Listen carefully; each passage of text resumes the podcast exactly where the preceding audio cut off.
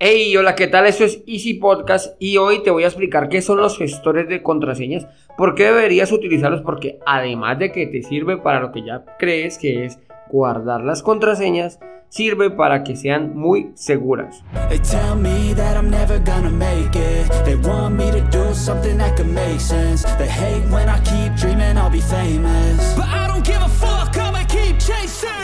Bienvenidos a Easy Podcast, el podcast, el programa donde hablamos de marketing digital y tecnología en tu idioma. Quiero recordarte que en Assistant.co tenemos desarrollo web, marketing digital y ahora cursos online con todo lo necesario, todo lo que necesitas para el marketing online para emprendedores. Esto lo encontrarás en huemon.com. Y sin más, comenzamos.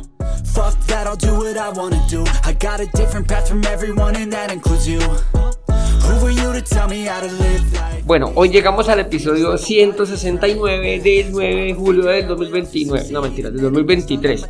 Y hoy es el Día Internacional de los Pueblos Indígenas. Hoy es un día, bueno, primero, primero que todo, eh, pedirte disculpas porque el día lunes, como, bueno, como lo sabías, no pude, te lo había dicho el viernes, no estaba seguro si alcanzaría a grabar el programa y desafortunadamente no lo alcancé. Así que desde aquí te pido unas disculpas. Bueno, de todas maneras, hoy traemos el tema, hoy, hoy es el Día Internacional de los Pueblos Indígenas. Resulta que el 5% de la población mundial corresponde a pueblos indígenas. Aquí en Colombia contamos con más de 80 pueblos indígenas. De ellos, pues hay 5, por decirlo de alguna manera, que son los que destacan, que es el Guayú, que son el grupo indígena más grande de Colombia y habitan principalmente en la región de La Guajira, en el norte del país. Tiene una rica cultura y una lengua propia. La segunda sería la NASA o la PAES, que habitan principalmente en el departamento del Cauca, aquí muy cerquita a donde, a donde yo me encuentro. Eh, son conocidos por su resistencia cultural y su lucha por los derechos indígenas. Eh, bueno, tuve, tuve, por decirlo de alguna manera, la fortuna de conocer un poquito más de, su cultura. Cuando te digo que la resistencia cultural no solo va pues porque quieren, por decirlo de alguna manera, imponerla, sino que tienen sus propias leyes y son muy, muy fuertes.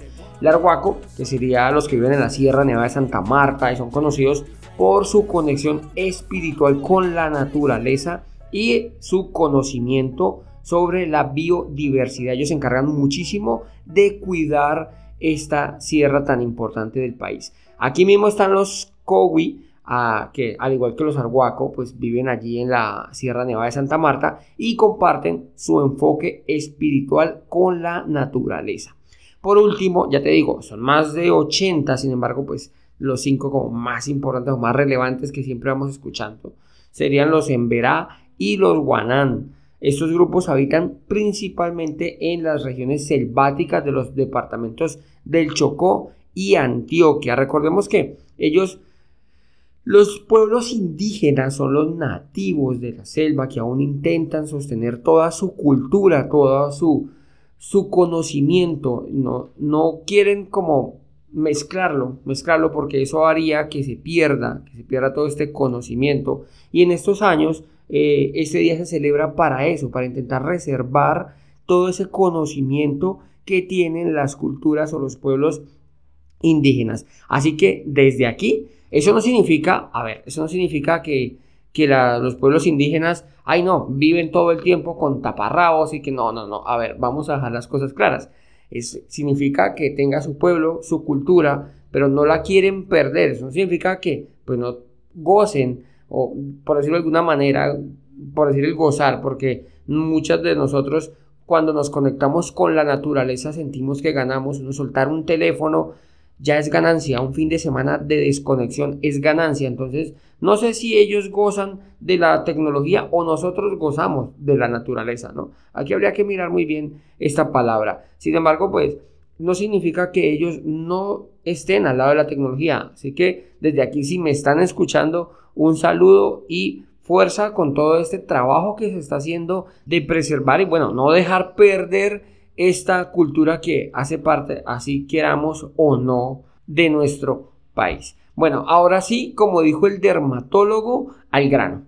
¿Alguna vez has pensado qué papel juegan las contraseñas en tu computador? Para que te hagas una idea, es la llave de tu hogar. O sea, así de sencillo, de tu casa. Una contraseña es la llave. De esto depende la seguridad que pueda tener tu casa. O bueno, en este caso, tu equipo, tu computador, tu correo electrónico, tu computador, tus redes sociales, el banco, los aplicativos donde validan las cámaras, donde ven las cámaras. Bueno, todo tiene una contraseña. Entonces, por ende, la, la llave, esta contraseña debe o tiene que ser muy fuerte. Piensa que una clave, una llave mala, una llave fácil de copiar, o sea, una contraseña fácil de copiar va a generar muchísima inseguridad. ¿Por qué? Pues porque pueden acceder a un correo electrónico, por ejemplo, allí ya al, acceder a un correo electrónico automáticamente vamos a poder acceder a redes sociales, por ejemplo, pueden acceder al banco, o sea, imagínate, pues el, daño es enorme y la gran mayoría de fallos que hay en robo de redes sociales, en robo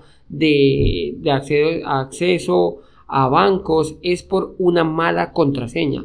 No es diferente a lo que todos podemos llegar a pensar, me hackearon la cuenta. Bueno, esto lleva unos cifrados bastante complejos. Lo que pasa es que nosotros los hacemos fáciles.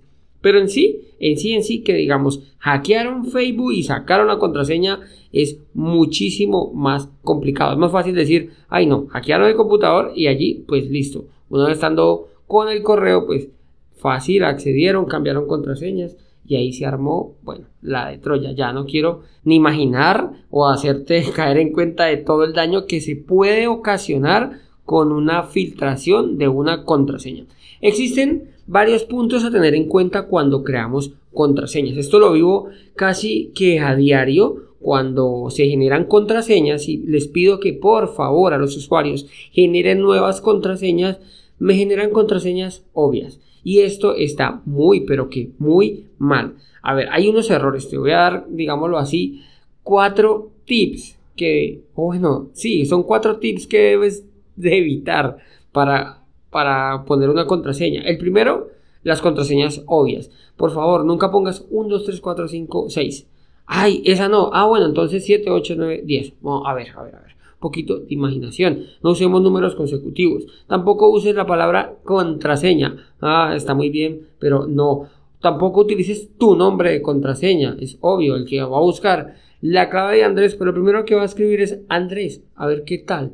Listo, entonces evitemos hacer como lo obvio, el nombre del perro, del gato, del abuelo, la abuela. Evitemos todo esto. Y por favor utiliza combinaciones únicas. A ver, yo siempre les digo, por favor, un nombre de animal, tiburón 45. El tiburón, para mí, para mí significa algo y el 45 también significa algo. Esto va a hacer que sea un poquito más difícil para mí. No le pongamos Lucas y 2023, pues porque es como muy obvio. El nombre del gato, todo el día soy Lucas, Lucas.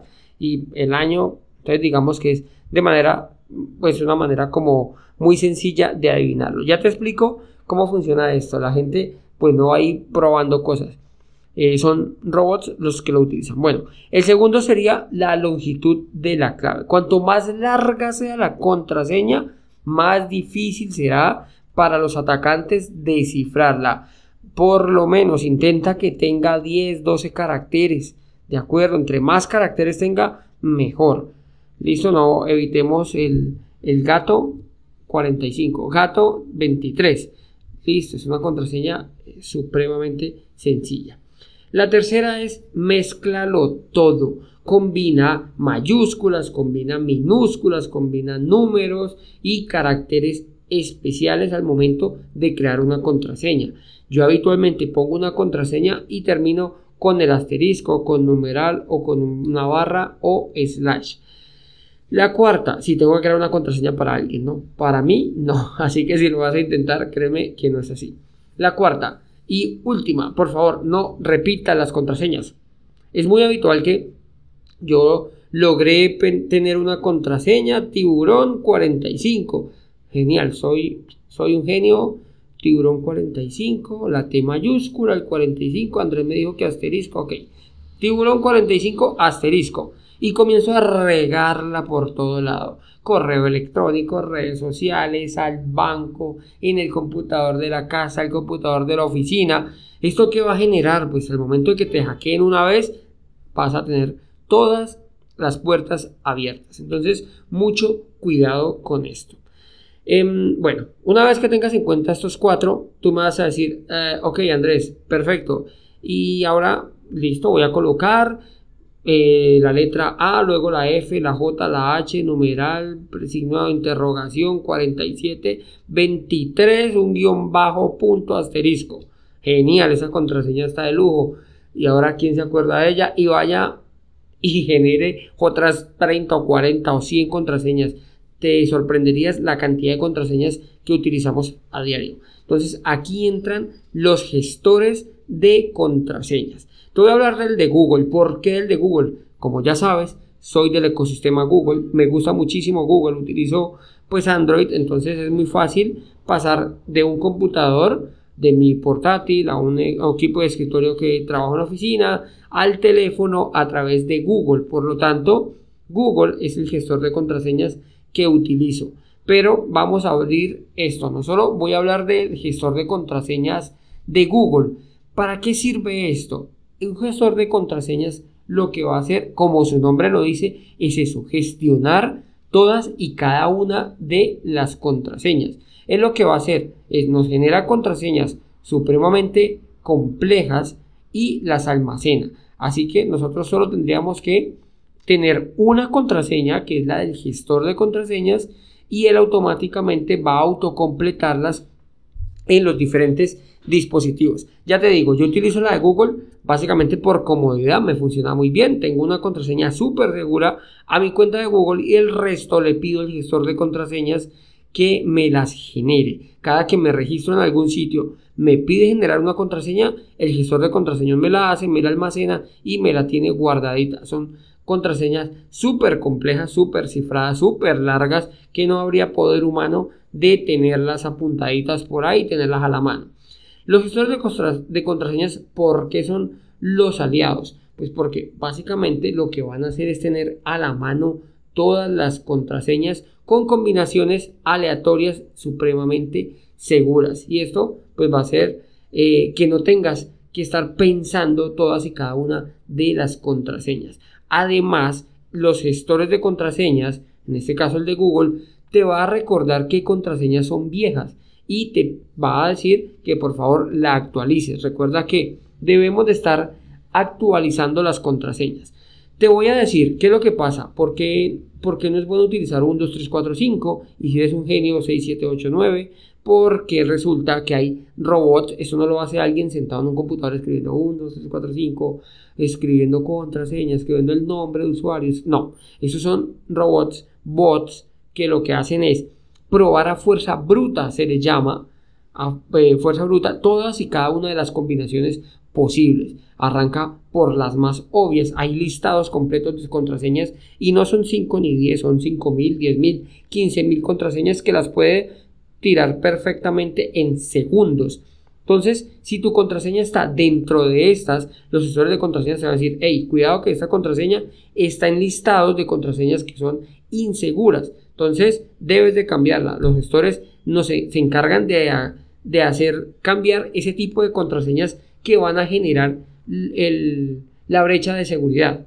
Por lo tanto, cuando te dicen no utilices estas combinaciones sencillas como un gato 23, es porque los bots eh, comienzan, van a, van a hacer las pruebas con caracteres normales. Es más fácil adivinar un G, A, T, O que adivinar un GH8934 asterisco punto numeral. ¿Me hago entender? A fuerza bruta. Esto lo hacen. Ellos hacen combinaciones y eso son en cuestión de milésimas de segundo las combinaciones que puede hacer. Entonces, en cuanto más larga sea, en cuanto más compleja sea, mejor. Bueno, tú me dirás, Andrés, me estás hablando de Google, pero yo no quiero Google, yo no sé nada de Google. Ok, perfecto. Si tú vives por allá en alguna no sé, debajo de una piedra, me imagino, si no utilizas nada de Google, no te preocupes. Ahí te voy a dar tres opciones gratuitas de gestores de contraseñas que puedes utilizar. Recuerda, los gestores de contraseña te sirven para generar contraseñas, para generar contraseñas muy seguras y además para tenerlas actualizadas en los diferentes dispositivos, o sea, tu ordenador de casa, tu computador o tu teléfono móvil o, sí, tu celular, como se llama por aquí. Bueno, te voy a dar tres opciones gratuitas. La primera es las PAS. Pensaría yo que este, en las notas del programa te voy a dejar la dirección donde puedes acceder a ella. Este es uno de los más populares, por decirlo de alguna manera.